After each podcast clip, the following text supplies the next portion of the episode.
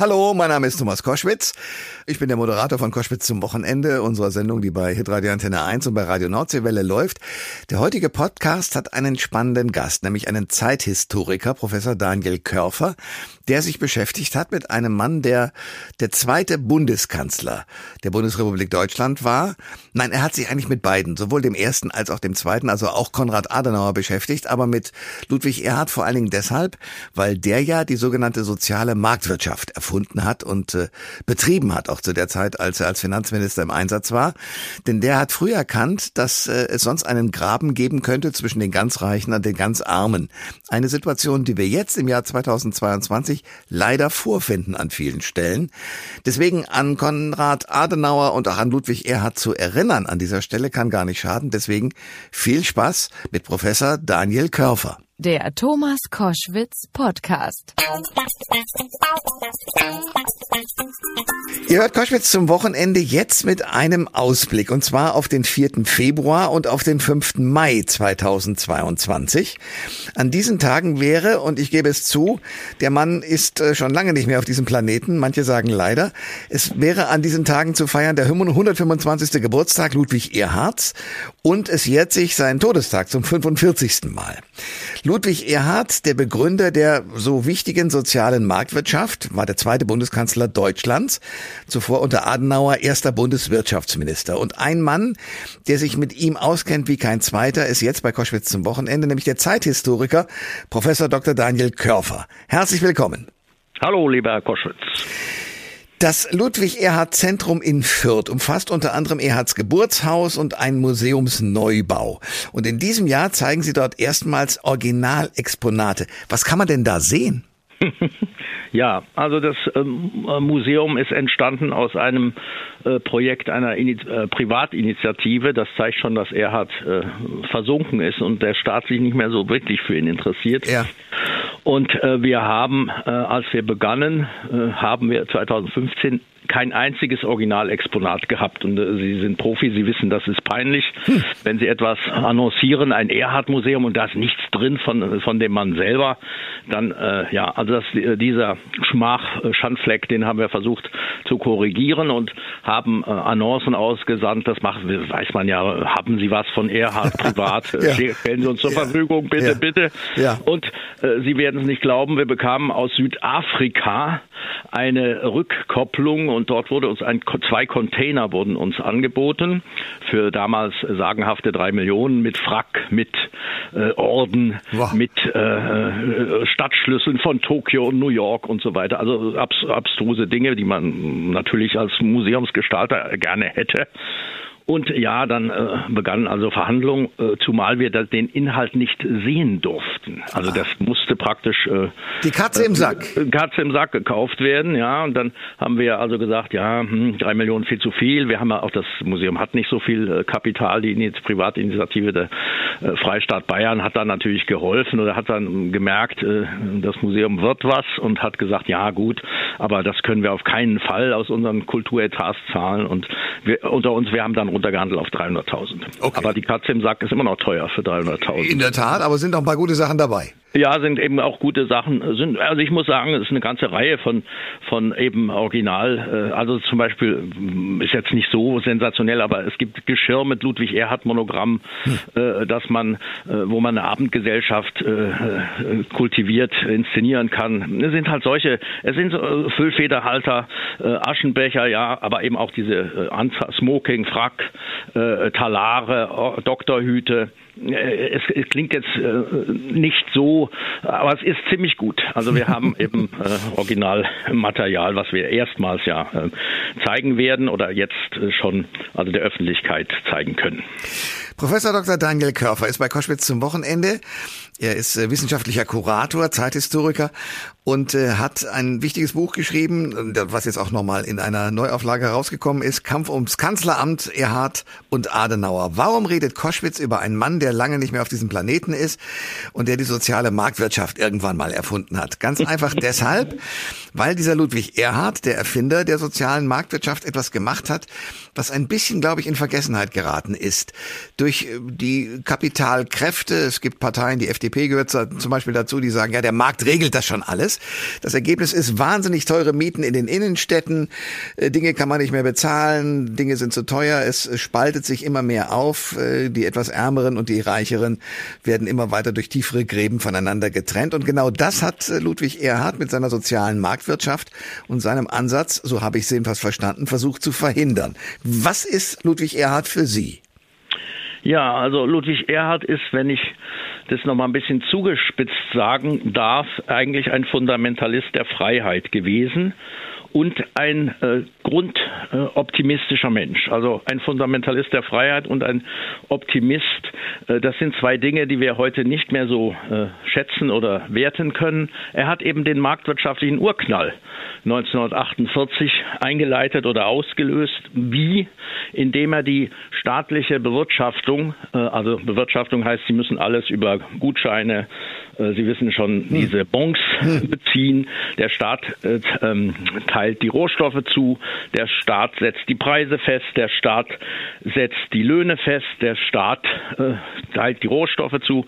Also diese staatliche Bewirtschaftung, die übrigens von Hitler schon stammt und die die Alliierten beibehalten haben, diese äh, äh, Fesseln, ja, diese Fesseln äh, der ökonomischen Situation, der sehr, ohnehin sehr schwierigen Situation, die zerschlägt Erhard 1948 im Sommer, indem er sie einfach weitgehend aufhebt. Bis auf einige äh, Regel Regelungen, und das ist interessant, äh, Sie haben ja auch schon die Mieten erwähnt, die Mieten blieben auch unter Erhard zunächst äh, reglementiert mhm. oder kontrolliert. Dennoch lassen Sie uns auf den zweiten Bundeskanzler der Bundesrepublik Deutschland zurückkommen, nämlich Ludwig Erhard. Der hat aber mit einem wachen Auge gesehen, dass es eben ein Kräfteverhältnis geben muss zwischen den sozialen Bedürfnissen einerseits und den marktwirtschaftlichen Möglichkeiten andererseits. Wie hat der das geregelt gekriegt und warum geht's heute nicht mehr? Ja, also für Ludwig Erhard war sozusagen der Markt an sich der, äh, der äh, Richter, der Schiedsrichter über den Preis. Ja, der Markt setzt den Preis fest und nicht der Staat. Er hatte ja im Dritten Reich äh, diese Bewirtschaftungsdesaster und auch die Ausbeutungsdesaster in den Besatzungsgebieten sehr genau kennengelernt und sagte, wir, das darf nicht mehr sein. Die individuelle Freiheit muss mit der ökonomischen Freiheit gekoppelt werden und das hat er eben als Grundsatz implementiert. Und das war auch ein, ein sehr guter und sehr erfolgreicher Ansatz, der aber natürlich, Sie sagen es schon, ähm, jetzt verwässert wird oder er hat, hat sozusagen das, ähm, diese Sozialdemokratisierung seiner Marktwirtschaft hat er immer bekämpft. Heißt, nicht hohe Steuern, nicht hohe Sozialabgaben, mehr beim individuellen äh, Menschen ankommen lassen. Das war sein, sein Prinzip oder sein, sein Ansatz. Koschwitz zum Wochenende mit Professor Dr. Daniel Körfer. Der Mann kennt sich aus mit dem zweiten Bundeskanzler, auch dem ersten, äh, Konrad Adenauer, aber mit dem zweiten noch ein bisschen mehr, Ludwig Erhard, der uns die soziale Marktwirtschaft gebracht hat. Ähm, glauben Sie, dass äh, Erhard in der heutigen Situation immer noch in der CDU wäre oder wäre er heute eher SPD-Mitglied? Nein, also die SPD hat er immer sehr kritisch gesehen. Das beruhte übrigens auf Wechselseitigkeit. Die SPD hat heute ist das völlig vergessen, hat ja vier Misstrauensanträge ja. Äh, gegen Erhard eingebracht. Einmal in Frankfurt im Wirtschaftsrat und zwei im Bundestag, was ja gar nicht zulässig ist. Denn der Misstrauensantrag hat die Verfassung in Weimar gekannt, aber wir kennen sie nicht mehr, das Grundgesetz.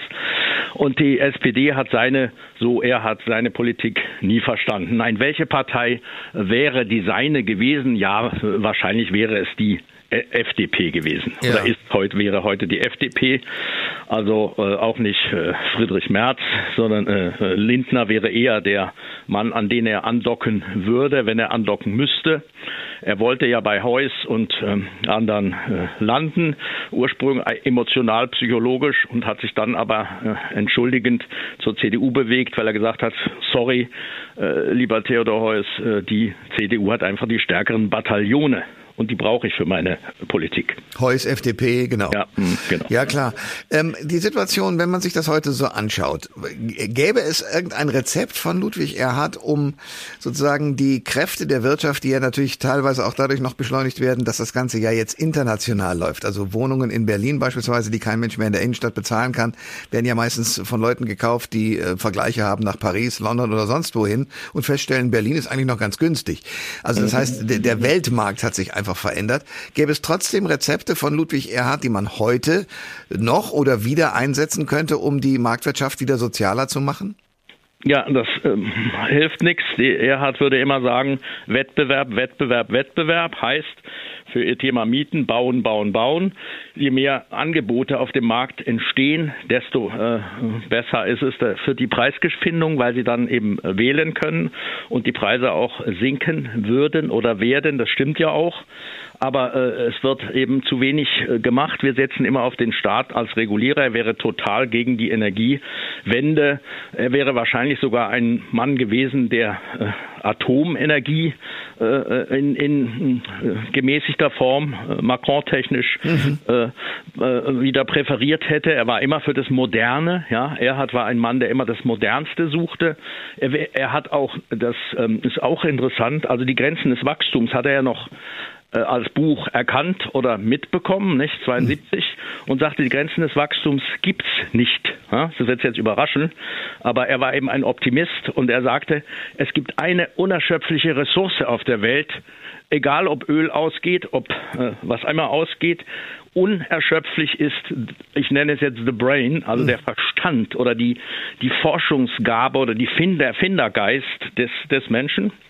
Und die zweite Komponente ist die schöpferische Zerstörung. Das heißt, äh, Schumpeter, nicht? Sie wissen, das äh, Neue vernichtet das Alte und es entsteht etwas ganz, ganz anderes. Nehmen Sie die Elektroschreibmaschine oder die Kugelkopfschreibmaschine, auf der ich meine Doktorarbeit geschrieben habe. die war nach zwei Jahren, da sagten alle, bist du irre? Jetzt gibt's Computer. Ja. Schmeiß sie weg. Ja. Dafür habe ich 2000 D-Mark bezahlt. Das hat mich geschockt. Und äh, das äh, ist auch so eine Erhard-Anwendung. Also schöpferische Zerstörung und äh, grenzenloser Erfindungsgeist und damit lösen wir die Probleme. Das war Erhards Optimismus. Der Mann war Optimist und ein Fundamentalprediger äh, der Freiheit. Zwei Fragen habe ich noch. Die erste, was hat Sie persönlich an Ludwig Erhard so fasziniert, dass Sie so ein langes Buch drüber geschrieben haben? Ja, das äh, Sie haben es schon ein bisschen angedeutet. Eigentlich hat mich äh, äh, fasziniert die, diese Innenausstattung der Macht und dazu muss der andere Pol Adenauer mit ins Bild gerückt werden. Denn es ist eigentlich, äh, Chris äh, Hoffmann von der Zeit hat gesagt, ich sei ein, ein äh, Kriegsberichterstatter äh, über die Machtkämpfe in der CDU gewesen. Ja, das, äh, also das hat mich erstmal interessiert. Ich bin nicht ein Ökonom, ich bin ein Historiker, der sozusagen Machtkonstrukte untersucht oder analysiert. Und äh, es ist faszinierend eben für mich gewesen zu sehen, wie nach außen hin dieses Paar Ludwig Erhard und Konrad Adenauer aus Einheit auftritt und wie sie innen eben im Innenverhältnis total zerstritten und auch konzeptionell unterschiedlich sind. Tja, Weil Adenauer hat die Marktwirtschaft nicht, äh, äh nicht wirklich als zentrales äh, Fundament seiner Republikstruktur erkannt. Er hat ja in der, im Fraktionsvorstand gesagt, wenn die Marktwirtschaft keine Erfolge hat, müssen wir sie abschaffen. Ja? Tja, mit ja. Ihrem Forscherdrang hätten Sie jetzt wahrscheinlich Spaß an der derzeitigen Union, denn da ist ja auch allerlei äh, Getümmel los gewesen im vergangenen Jahr. Eine letzte Frage. Gibt es denn in der heutigen Politik für Sie einen Politiker, eine Politikerin vielleicht sogar, die ähnliche oder der ähnliche Qualitäten hat, wie er hat? Ja, also Erhard ist eigentlich ein totales Unikum, äh, sprich die Antwort lautet nein, denn Erhard ist eigentlich kein Politiker, sondern ein Mann, der sozusagen äh, wollte unabhängig sein, war ja auch nicht in der CDU, obwohl er ihr Vorsitzender wurde. Die Unterlagen sind gefälscht, äh, die äh, Parteiunterlagen oder im Nacht, nachträglich geschönt. Also er wollte die Distanz zur Politik und das kann, können sie heute nicht mehr machen, denn heute sind Politikapparate so durchgestylt und sie äh, kommen eben vom Kreissaal in den Hörsaal, in den Plenarsaal. Sehen Sie sich die äh, jungen äh, Juso äh, Abgeordneten an. Die haben vom Leben äh, und der ökonomischen Situation im Lande wenig äh, bisher gesehen. Äh, das macht mich auch etwas besorgt, ja, weil diese der Erhard war ein Mann, der war Mitte 40, als er ins im Ministerium kam und der hatte wirklich viel erlebt. Er hatte den Konkursantrag seines Elternhauses äh, unterzeichnet, beziehungsweise er hatte das Elternhaus 1929 und die ganze die ganze Firma verloren. Das hat er äh, alles gemanagt, haben wir herausgefunden und dieser Wirtschaftsschock, ja, das steckt ihm bis eben ad infinitum in den Knochen. Ja. Und das fehlt also heute diese, diese fundamentalen und auch negativen Erfahrungen, die fehlen eben vielen total. Das sagt der wissenschaftliche Kurator und Zeithistoriker Professor Dr. Daniel Körfer der ähm, ja ein neues Buch, was es schon länger gibt, aber neu wieder herausgebracht hat im letzten Jahr, Kampf ums Kanzleramt, Erhard und Adenauer. Herr Professor, danke für das Gespräch. Danke, danke, danke Ihnen. Alle Informationen zur Sendung gibt es online auf thomas-koschwitz.de.